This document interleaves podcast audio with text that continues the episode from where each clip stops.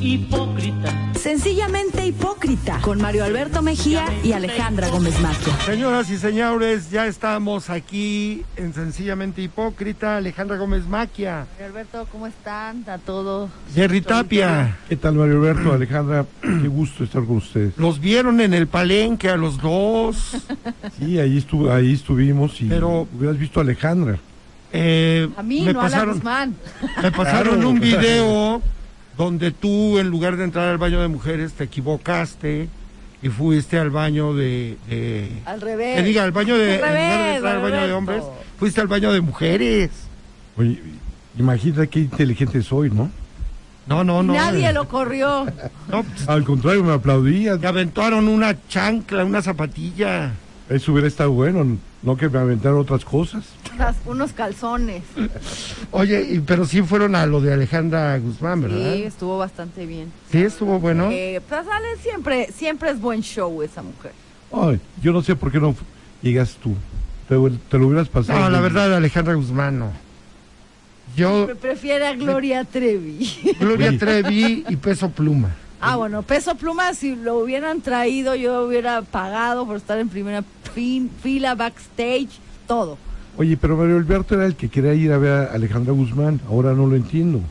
No, yo nunca quise ir a verla. Quería ir a ver a ver qué políticos van al palenque, es a lo único que le interesa. Pero no hubo señor- políticos interesantes ese día. No, no había tan. No, Al día siguiente, en lo de Cristian Nodal, entiendo que fue el gobernador.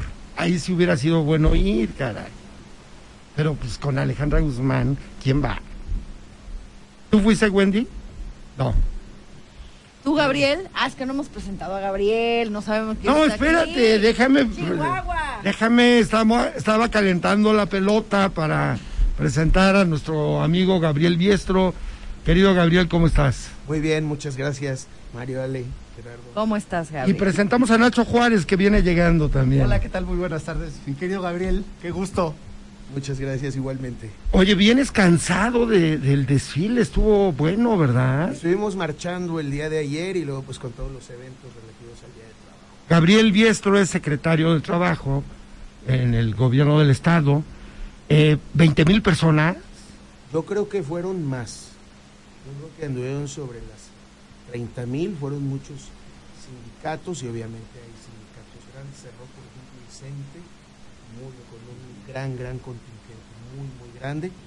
Y ahí tuvimos el evento protocolario, pues el constitucional, el de conmemoración, y, este, y hay un pequeño desayuno con los sindicatos. Oye, como que había venido a menos el desfile, ¿no? Pues tenía que, yo creo que mínimo 10 años en que se realizara, ¿no? Ya, ¿verdad? Así es, y fue una gran fiesta, estuvo muy bien. O sea, ¿por qué eh, esta vez decidieron hacerlo El gobernador decidió como en los viejos tiempos? Este evento y fue muy, muy bueno.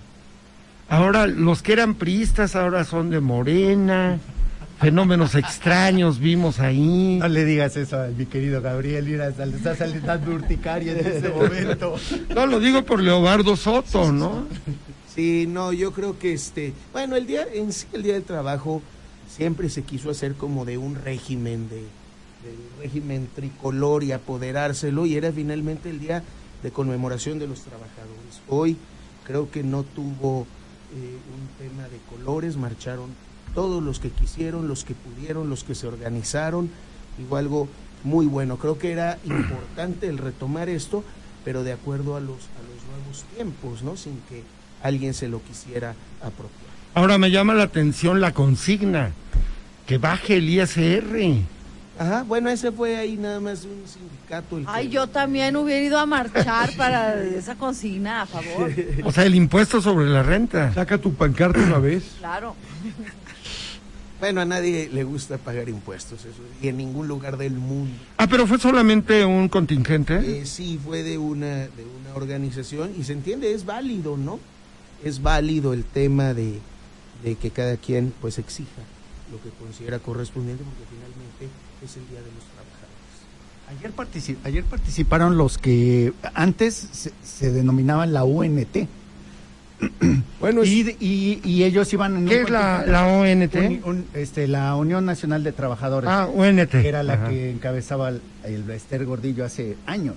Pero se fueron diversificando y ahora es interesante la marcha que de ayer porque está la CTM, que no formaba parte de la UNT.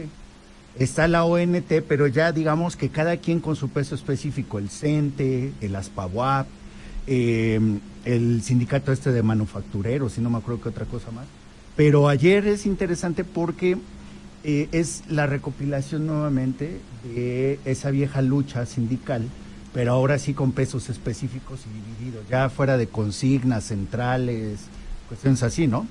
Así es, también estuvieron quien más la CIT, CATEM, te digo, Ah, cerró CATEM. el CENTE, estuvo, estuvo muy bien, muy nutrido y bueno, pues al inicio la marcha la encabeza el gobernador, fuimos desde la, en el Boulevard 5 de Mayo desde la 31 hasta Analco y ahí ya eh, el gobernador presidió, estuvo viendo todos los contingentes, así güey, cerró, te digo, con, con, con CENTE, con un, un contingente muy, muy nutrido. Oye, ¿cómo ha cambiado la Secretaría del Trabajo desde que tú estás ahí? Eh, no es afirmación, es una pregunta. O sea, sonó No, a yo- ¿cómo ha cambiado? Sí, no, así- así más bien ser, es de ¿cómo ser. ha cambiado?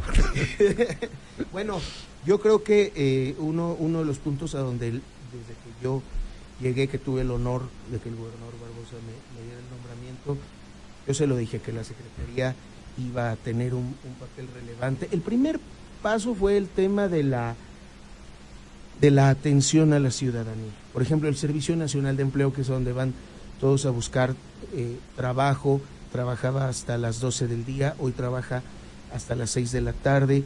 Le estamos poniendo énfasis en la atención a la gente que va a ver el tema de movilidad para el trabajo a Estados Unidos y Canadá, para los que están buscando trabajo, los que están viendo las becas para el- la capacitación para el empleo. Eh, nos hemos acercado también, no nada más eh, a, los trabajadores, sino también a los empleadores. Estamos eh, dándoles la capacitación para los temas de esto del estrés laboral, de las eh, condiciones psicosociales, para el- la no discriminación y la igualdad laboral. O sea, el estrés está considerado ya Sí, como parte ya es una de... norma oficial, la 035, en el tema de, de- del estrés laboral. ¿Cuáles son las condiciones del trabajador, de la trabajadora en el centro de trabajo? Que van desde su lugar de trabajo, las herramientas, la calidad del descanso. Entonces, con eso hemos ido de la mano también con los empleadores y ha sido una muy, muy buena experiencia. Sí. Las buenas pla- prácticas ¿sí? de, los, de los empleadores para con sus trabajadores. Fíjate, Gabriel Biestro, Jerry Tapia, que trabajaba, que, bueno, en realidad nunca en su vida ha trabajado, pero cuando dice que trabajaba en el INE, y primero en el IFE, como representante de cierto partido que ya está desapareciendo, No, ya ni decimos el nombre, Estamos en la mejor época de. movimiento desahuciado, como le dicen Oroña, eh, resulta que Jerry un día se dio de, bueno, terminó en el hospital por estrés laboral y todos los, eh, en ese tiempo no era parte de, digamos, de este protocolo que No tú se tenía dices. visto. No se tenía visto. Déjame aclararle a Mario Alberto que si hay alguien de aquí de esta mesa que ha empezado desde abajo soy yo. Empecé a ser analista especializado. Después de ser analista especializado ¿En qué? fue en la Secretaría de Turismo. En este momento Después- suenan los violines. No, no, no, porque yo creo que tú no has tenido esa, no has tenido esa oportunidad de saber qué es. Por eso cuando yo he sido funcionario, siempre me han querido todas las personas, porque hay que saber tratar y hay que saber pasar paso a paso, desde analista, analista especializado, eh, técnico especializado, jefe de oficina, jefe de departamento, coordinador de técnicos especializados, subdirector, director de área, eh, director general, Ya no sigas que nos vas a hacer coordinador, llorar. coordinador, Ya basta. coordinador de asesores y un secretario de Estado. Ya basta. Todos los puestos los he pasado. ¿De cuál? Uno que, que yo quiero mucho y lo respeto mucho, que ojalá que hubieras tenido la oportunidad de conocerlo, que se llama Emilio Lozoya Talma. Que era un verdadero, claro, una verdadera dama el señor. Y luego nos platicas de cuando fuiste vampiro en Transilvania. Ahí nos conocimos. Tú Nos vamos a un hermano primer del corte. Estamos hablando con Gabriel Biestro, secretario del Trabajo. Hipócrita. Sencillamente hipócrita. Regresamos. Estamos platicando con Gabriel Biestro, secretario del Trabajo.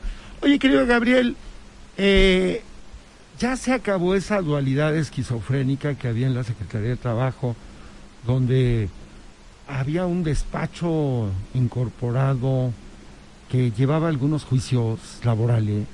Sí, así es. Yo creo que soy el primer secretario de trabajo que no tiene su despacho laboral. Todos los anteriores lo tuvieron. Tenido, así es. Y unos lo usaron para, obviamente, para sus cuestiones personales, otros no puedo decir que todos, pero sí hay varios que sí. Eso ya se acabó y sobre todo con el tema de la reforma laboral, eh, donde muchas de las situaciones se federalizan, eh, donde también muchas de las acciones ya van para otros órganos que si bien están incorporados o la Secretaría de Trabajo es cabeza de sector, eh, ya están en otro ámbito y eso es algo muy bueno. Bueno, a nosotros la Secretaría de Trabajo nos toca, tenemos cinco, cinco órganos, yo creo que es la Secretaría. ¿Cinco qué? Órganos de, de Pues tenemos la Junta Local que todavía está viendo el tema de la, del rezago, el Centro Estatal de Conciliación, el ICATEP, que es el Instituto de Capacitación para el Trabajo, el Tribunal de Arbitraje, que es el Tribunal eh, de, los, para los temas burocráticos, la PRODET, la Procuraduría de Defensa del Trabajo. Nosotros tenemos cinco órganos con los que somos cabeza de sector, pero con la reforma se ha ido disminuyendo mucho esa parte y se ha ido también federalizando otra con la Profedet, con el Centro Federal de Conciliación y Registro Laboral. Entonces, bueno, pues nos, nos, quitan mucho ese peso, pero sí siempre se prestó mucho para el tema de la corrupción. Hoy se busca que, para empezar, la, dirimir los, los, los conflictos primero sean forzosamente por la vía de la conciliación. Oye, ¿la semana laboral de cuántas horas es actualmente? de 48. Nunca ha sabido eso, Mario Alberto. No, no, no. Eh, eh, quise, quise confirmarlo, quise confirmarlo porque se acaba de quedar en la congeladora en, San Lázaro la iniciativa, iban a bajarlo 40. Yo creo que está bien, igual lo de las vacaciones. A ver, México era el país que menos vacaciones daba en todo el mundo. Países como Honduras, Colombia, Brasil, ya no se diga los europeos, eh, daban más horas, ¿sí? digo, más días. Aquí se daban seis, en Colombia, por ejemplo, son 15.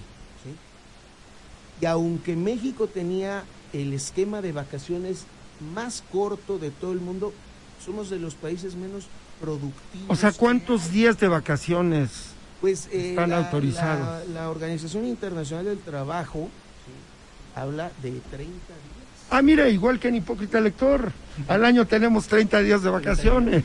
Entonces, la verdad es que seis La verdad es un lujo. Somos un medio de primer mundo. Sí, digo, sí, países como Colombia tienen 15. Entonces, eh, eh, no, no quiere decir que por dejar de trabajar, cuando me tocó, me, invitaron al Senado a dar una ponencia. Les decía, si tú ves empresas como Google, es más, en los ochentas, la empresa Atari, eh, a la gente le daba el trabajo por, por metas que cumplir, por objetivos. Y podían ir dos o tres o cuatro horas. En Google tienen sistemas de esa naturaleza y son empresas muy poderosas, muy productivas. Ya no es este esquema taylorista, no eh, eh de que tienes que hacer y tantos movimientos para que produzcas y tantos días y tantas horas. En ese sentido igual, creo que, que el tema de las eh, de las horas a la semana pueden ayudar y pueden ayudar mucho. Y ahora también lo que se tiene que ver es el tema de la calidad del descanso, la calidad de esas vacaciones. Si te dan las vacaciones y te está hablando el jefe para preguntarte o para pedirte algo, no hay una calidad real de las vacaciones que tú puedas estar con tu familia o en la playa o donde sea. También de eso se habló mucho en este, en este debate. Entonces, no quiere decir dar más vacaciones o dar menos horas eh, eh, eh, laborales, o sea, en este caso serían cinco días por dos de descanso ya forzosos y la pasaran en las 40, no quiere decir que se va a desplomar la productividad o la eficiencia. Al contrario, hay otros mecanismos como estos de los que hablábamos del estrés laboral, de la de la no discriminación en el trabajo, el generar un buen ambiente. Hoy, por ejemplo, en la Secretaría de Trabajo también eh, me dediqué a generar un ambiente propicio para la, la productividad. Y te quiero decir que aumentamos todos los números de la Secretaría. En el, yo entré en enero del año pasado, lo que reportamos eh, en, de, trabajo de la Secretaría en la glosa de- del informe, eh, nuestros números aumentaron 200, 300%. Por ejemplo, cuando yo llegué, la meta de las ferias de empleo era de 10 e hicimos 30. Este año vamos a hacer 40, ya, que si ya nos pasamos. Ya, ya se pasaron, ya. Sí, las vamos ya a cumplir. explotación laboral. La gente lo está haciendo con mucho gusto. El, el tema de personas atendidas, de per- tan solo el año pasado atendimos a 50 mil personas, sin contar los martes ciudadanos, donde atendimos aproximadamente a 5 mil. Entonces, ha, ha- ha subido mucho la productividad de la Secretaría, la atención, la colocación a la gente, eh, ha, sido, ha sido muy positivo. Y entonces, esos temas como el ambiente laboral, donde lo- los trabajadores, las trabajadoras estén, están contentas, no se trata nada más de decirle, ay, ponte la camiseta, como hacen algunos supermercados que te quieren vender la idea de que son familia, pero es los que luego más exprimen al trabajador, sino más bien un ambiente, las empresas más reconocidas de más nivel, las más grandes a nivel mundial, ya traen muy presente ese tema de las vacaciones, de los derechos, de los días libres, eh, de las horas de, de descanso real. Y creo que la, la empresa poblana, la empresa mexicana, lo debe empezar a adoptar ya como una política real, sean del tamaño que sea. Ahora, tanto ocio, perdón querido Nacho, tanto ocio tampoco es tan bueno. Está, hay un estudio que revela que los domingos, que es día de ocio, es cuando más suicidios, suicidios hay. Pero no es por el día de descanso. Ah, Hay no. que ver por qué es. Fentanilo que se echaron. ¿Por qué viene? ¿no? Hay temas, me platicaba la, la presidenta municipal de Xostla, un lugar pequeño, en lo que va del año, llevaban ocho suicidios. Ah, mira. Es, es un número altísimo. ¿En domingo? No. no, no buen domingo. Pero yo creo que, y a veces como que los domingos, desde que uno es niño, bueno, a mí me pasó que era deprimente. Es Ya no- deprimente. En la tarde, ¿no? Por ejemplo, ayer que fue día festivo, parecía uno alma en pena. Ah, sí. Pero ayer era lunes. Pero Ayer era lunes, pero parecía domingo. Pero tú de qué te quejas si todos tus días son iguales. Y aparte yo lo vi No feliz ayer. ser. Ayer tuve la oportunidad de estar con él y lo vi feliz. Qué hipócrita, o sea. No, no me o digas. sea, Hubiera la sido a la gente- feria. La gente que tiene un patrón tirano como tú. Ellos sí, este, hay que darles el apoyo. Oye, oye Gabriel, ¿qué has hecho para evitar el coyotaje en, el, en los laudos? Híjole, mira, hemos, hemos metido mucho la mano en, las, en, estos, en estos órganos, cambiando mucho a la gente. Había gente que te decía, eh, siendo funcionario de estos órganos, oye, aquí está el teléfono de mi marido o de mi mujer que es abogada y ella te puede ayudar con ese asunto, dando a entender, si no te vas por ahí, vas a perder. Yo creo que también la parte, por ejemplo, hemos tomado de la propia bolsa de empleo de la Secretaría abogados y abogadas jóvenes, recién egresados, eh, limpios, que van a aprender, pero que además no están maleados, ¿no? Yo creo que también mucho el cambio de, de las personas que a veces llevan ahí 30 años y ya se saben el, el- cómo hacerlo, y aunque llegue gente nueva, pero que sea gente limpia, y siempre he hablado yo con ellos cuando los contratamos, decirles, este es un nuevo proyecto, van a venir a aprender, pero lo estamos contratando porque son gente limpia, porque son gente que tiene que buscar. Mira, decía el gobernador Barbosa que había mucha gente que llegaba al servicio público y decían que era su derecho a robar, y ya les tocaba. Ya les tocaba. Y eso hay que quitarlo. Creo que esa es una parte fundamental, el, el- el tema del cambio de mentalidad del servidor público. Oye, Gabriel, a mí me llama la atención dos temas que acabas de tocar. Uno, este cambio de, de- la visión empresarial que se tiene en la relación empresario-trabajador. Sobre todo, me llama mucho la atención porque, a ver, si la Secretaría de Educación Pública, el sistema educativo está planteado para eh, impulsar las habilidades y las competencias que tienen los individuos en una sociedad y a partir de eso formarlos para ser ciudadanos que entren a un mercado laboral, que sean productivos, que sean competitivos, que tengan, que ofrezcan calidad en sus servicios pues es un contrasentido que nuestro, que nuestro sistema económico siga todavía funcionando como el modelo T de eh, Henry Ford, ¿no? Ese es uno. Y la otra que me llama mucho la atención, ¿has, te- has atendido más gente en las ferias del empleo que en los martes ciudadanos? Sí, totalmente. Sí. Eh, en las ferias, en los martes ciudadanos, nosotros somos, yo creo, de las secretarías que más atienden. Rebasamos generalmente las 100 personas, pero en la, hay ferias de empleo donde llegan a ir hasta 800 personas. O sea, el, el tema de la feria es algo muy bueno, porque además llevamos nuestro módulo donde nosotros ahorita en la bolsa de empleo tenemos 10 mil empleos, todos formales, todos con prestaciones de ley. O sea, tienen que pasar por la certificación del Servicio Nacional de Empleo y todos los empleos van para personas que son eh, eh, recién egresadas y que no tienen experiencia, o sea, primer empleo. Personas con una discapacidad, personas de la tercera edad, adultos mayores, personas que no tienen eh, estudios comprobables hasta quien tiene posgrado.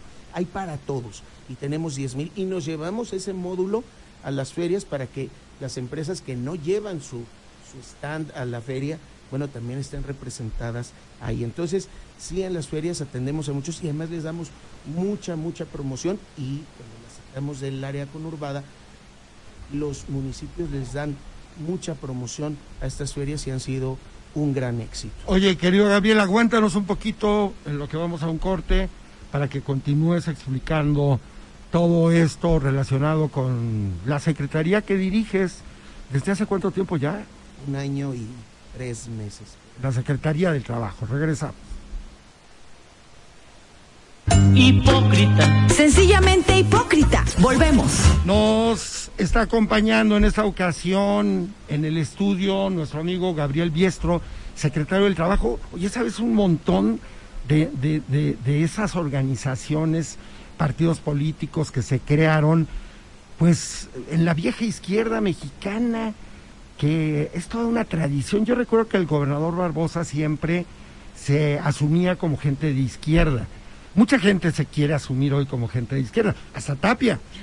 Pero en realidad, poca gente, uno, eh, tiene eh, esa ideología. Y dos, se sabe la historia de su partido, pero en el pasado paleolítico, casi casi, ¿no? Del paleolítico, exactamente.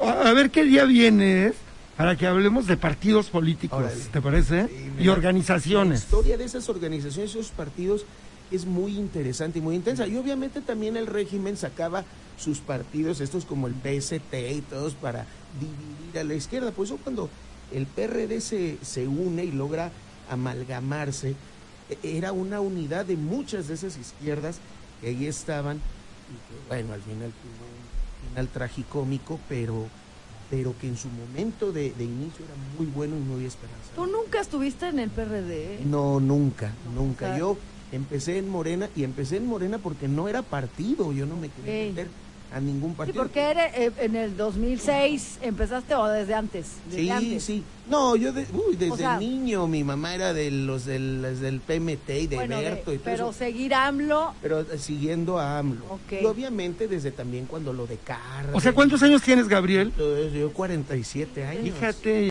Y, y Yo mi desde... primera elección, siempre desde el 94 fue mi primera elección y no hubo elección en la que no estuviera yo o en una casilla o. Ya me meto de, de- en el 2010 aquí como brigadista en Puebla, pero siempre estaba en las casillas o era representante general, etcétera. Oye, deberían haber puesto el famoso, la famosa leyenda esa de nos reservamos el derecho de admisión. Ahora ya todo mundo se asume, ay no, yo soy de Morena, soy 4T. Al, si los haces, si los volteas de patas, salen un montón, hasta ratones salen de sus bolsillos. Los del tricolor ya son, oye, los del tricolor ya son guindas. O sea, era necesario dejar entrar a todo el... Yo creo que hubo un momento. A todo el era bandidaje, ¿eh? necesario. Yo creo que era, hubo un momento histórico, sobre todo después de lo que pasa en el Estado de México en el 2017.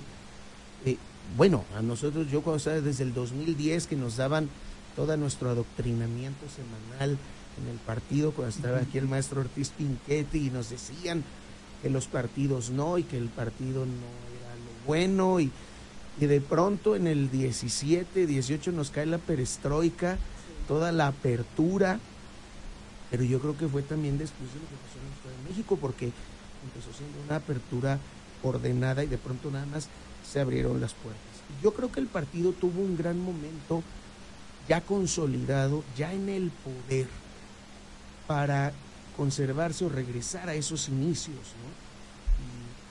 Y, no, no fue así. Que también te voy a decir, a mí me tocó convivir en la legislatura, en la sexagésima, con gente que venía del PRI o inclusive del PAN y que en los peores momentos, híjole, se, se pusieron la camiseta y todos éramos, como decía en ese entonces eh, eh, Miguel Barbosa, la primera línea de defensa y de verdad fue gente muy, muy con la camiseta puesta en el tema de la 4T. Y luego te encuentras a los que se dicen fundadores o fundadoras, que Ajá. traen peores vicios que el morenovallismo. o sea, Sí.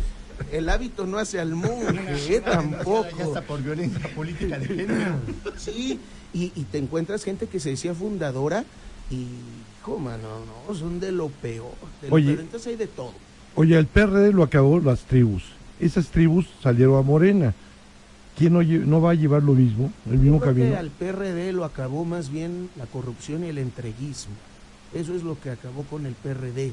Eh, yo tengo una, una, yo escribí un- una eh, columna, un ensayo, algo como en 2013, que hablaba de la inminente ruptura en el PRD. No es cierto, sí, como en 2013, pasando la elección del 12, y hablaba de todo este tema de los chuchos, de cómo el PRD había perdido el rumbo. Hay una entrevista que le hacen en los 90 a López Obrador y dice, mientras el PRD se mantenga en la historia, hay, digo, en la izquierda, hay PRD para rato. ¿sí?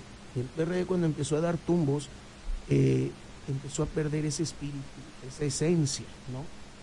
Y obviamente Andrés Manuel los rebasa por la izquierda, ¿no? Y se dan cuenta que todo lo de adentro del cascarón era lo de Andrés Manuel. Cuando Andrés Manuel decide salirse para que empecemos a formar Morena, el PRD se queda como una hojarasca. ¿no? Sí, totalmente, el cascajo. Yo recuerdo esa elección del 12.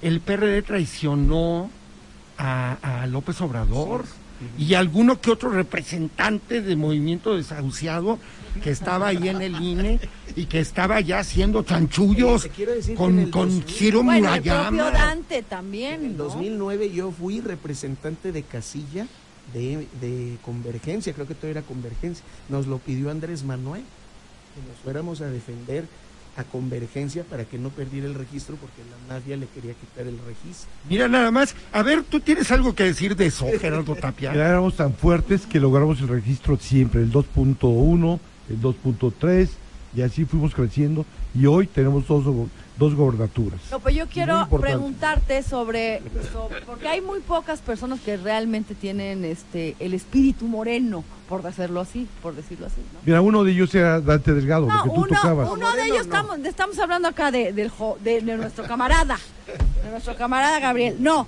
la pregunta va en este sentido. Del, de- del, del, del malandrinaje que se pudo haber metido, ¿no?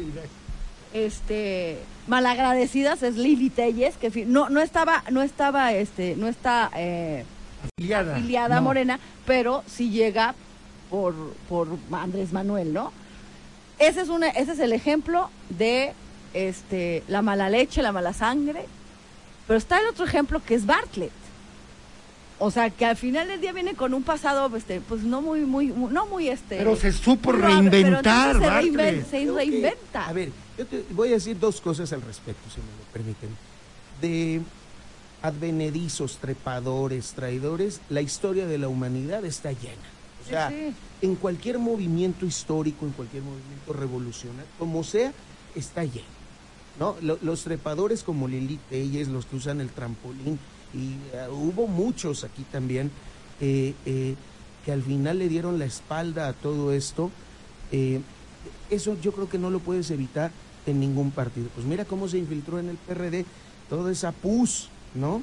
Que llegó. Y eh, eh, ahí, ¿cuál era el segundo punto de lo que... Lo que De Bartlett. Que Bartlett, Ah, a ver. que venía manchado por la historia, no estaba- llega y ahora es un Ni siquiera era mi, ni siquiera había morena como tal. Sí, sí, sí. Pero yo me acuerdo en los debates cuando la ley Televisa, cuando la defensa de Luz y Fuerza, cuando la defensa de Pemex, Bartlett aún siendo del PRI, como diputado federal, ¿cómo defendió esa postura? Ok, una postura nacionalista, ¿no?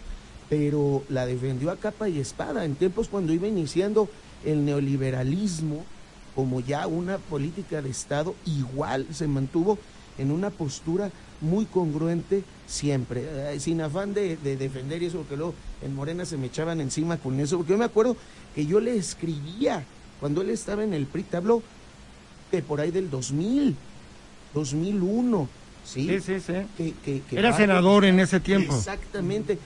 Yo me acuerdo con lo de la ley Televisa, le, le, le, le escribí diciéndole que, que admiraba esa postura con la Él y Javier Corral Ajá, fueron los que hicieron un frente Así al interior del Senado. Vamos a hacer una última pausa.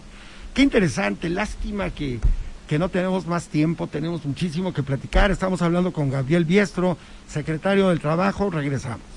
Hipócrita. Sencillamente hipócrita. Volvemos.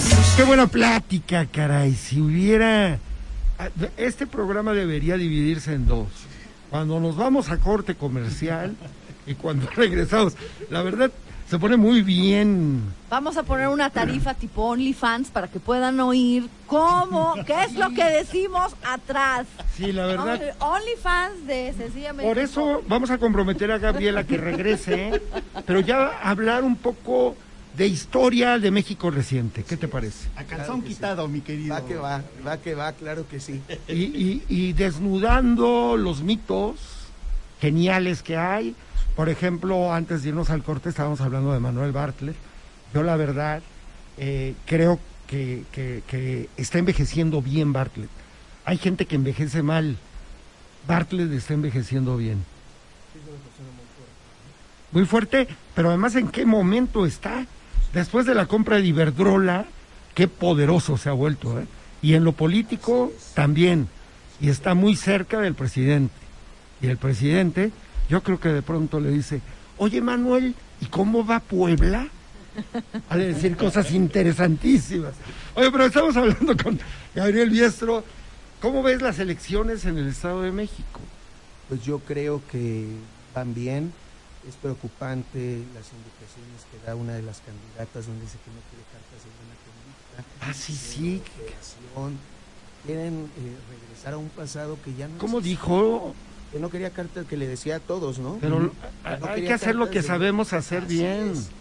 Eh, y creo que eso es querer eh, retener épocas que ya no van con, con, con las épocas de hoy en México. ¿Y Michoacán? ¿Qué diga Coahuila? Este, Coahuila también, bueno, pues ahí hay, hay que ver, es pronóstico reservado por todo lo que ha pasado, ¿no? El, todo ese tema de la división que hubo, la falta de acuerdos, de transparencia, generó ahí una ruptura que pues, puede costar caro al movimiento. ¿Y Puebla? Puebla yo ¿Cómo creo que, que está bien, creo que Puebla tiene de verdad un gobierno eh, que después de haber vivido gobiernos eh, alejados de la gente, gobiernos, ah, además de lo mega corruptos que fueron, eh, gobiernos con mucha, eh, mucho boato, muy alejados del sentir de la gente y hoy hay un gobierno muy, muy cercano y no nada más por los martes ciudadanos, yo creo que lo vimos con el gobernador Barbosa, lo vimos con el gobernador Sergio Salomón, son gobiernos que están ahí, que están, lo decía yo ayer en mi, en mi discurso, que resuelven cara a cara con la ciudadanía, ¿no? Es eh, el eslogan, el lema de este gobierno me parece muy acertado, un gobierno presente. Entonces considero que, que la gente estaba ávida de algo así.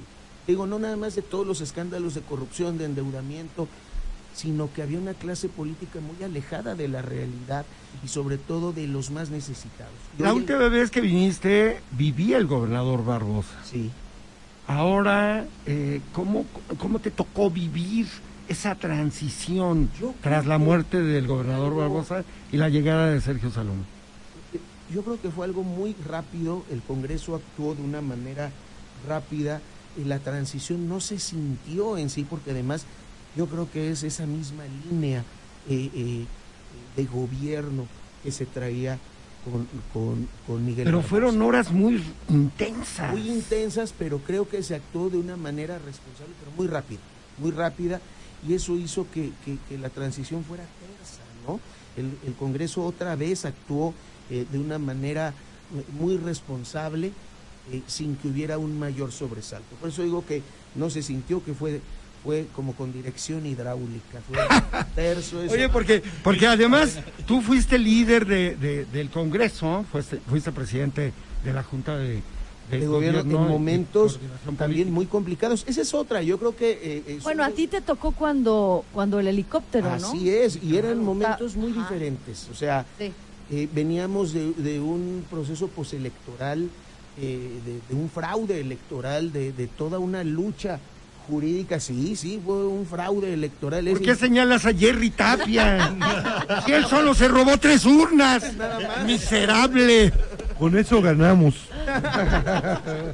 No, pero la verdad, inclusive hasta gente que, que participó en, en ese fraude y que después, eh, por, por cuestiones del destino, me tocó platicar con ellos. Se volvió testigo protegido, ¿verdad? No es a criterio de oportunidad. No, pero eran momentos de, de mucha confrontación.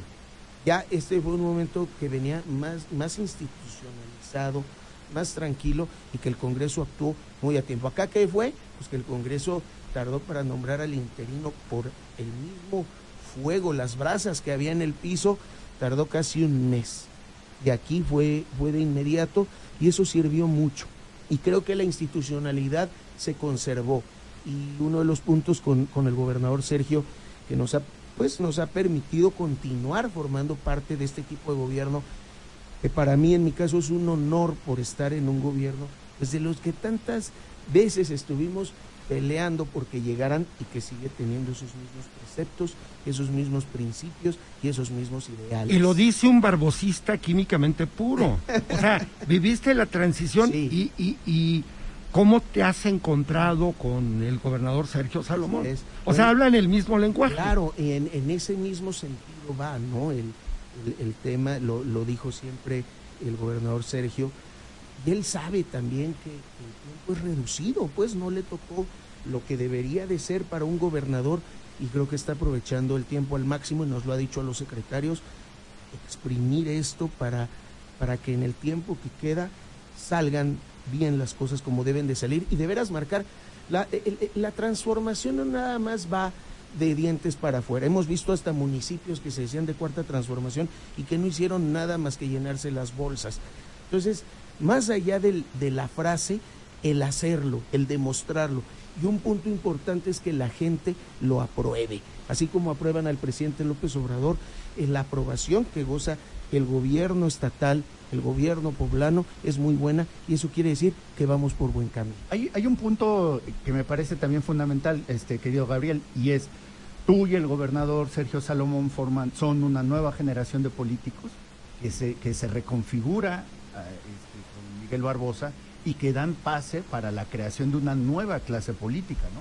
Por eso estos vasos comunicantes de mantenerte en el gobierno, de llevar es, trabajo conjunto, pero también tú eres una expresión viva dentro de Morena, ¿no?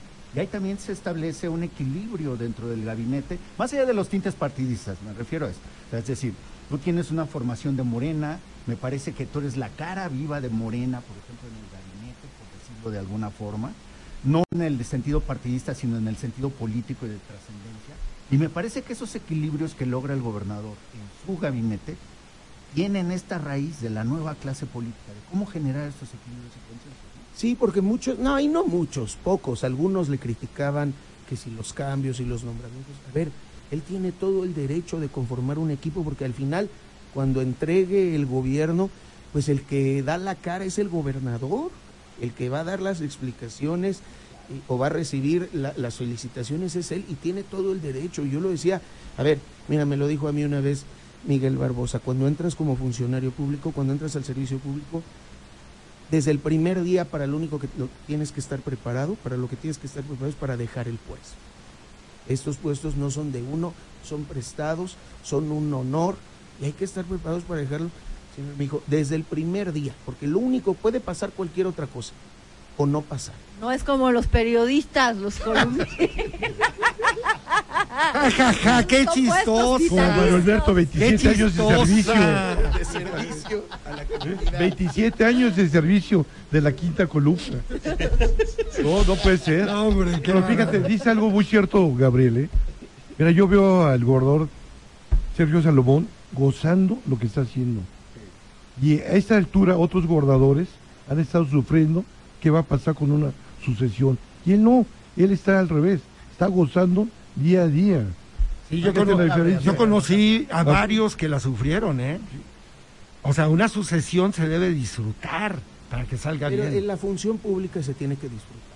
O sea, el estar ahí, el, el disfrutar lo que haces, el ser feliz con lo que haces, el que te guste servir a la gente. Oye, pero si es una adrenalina brutal, te voy a decir una cosa, yo me fui la semana pasada con Gaby Bonilla al, al, al, al, Ciudadano. Ya no, o sea, no me paré en una semana. O sea, la adrenalina de, de andar en, en las comunidades, que el desayuno, que los que, que los que van a pedir este que canalizar, que luego te invitan al este al, al ex convento y o sea, y luego regresas y te topas con los temas este complicados del DIF, etcétera. Yo sí digo, ¿cómo le hacen? O sea, yo yo era, te puedo decir una cosa, yo era de esos que decían, no, qué maravilla ser político, yo quisiera ser diputada, ¿no? Para, para no chemer tanto, ¿no? Digo, te lo voy a decir la neta, ¿no? No, yo nunca podría ser funcionario, pues está cañón, pero eso, esa adrenalina que es el poder o no es el poder. Es, es Yo vitamina P, mi querida. De- Yo quisiera ser como Mario ¿Te sientes una persona con poder?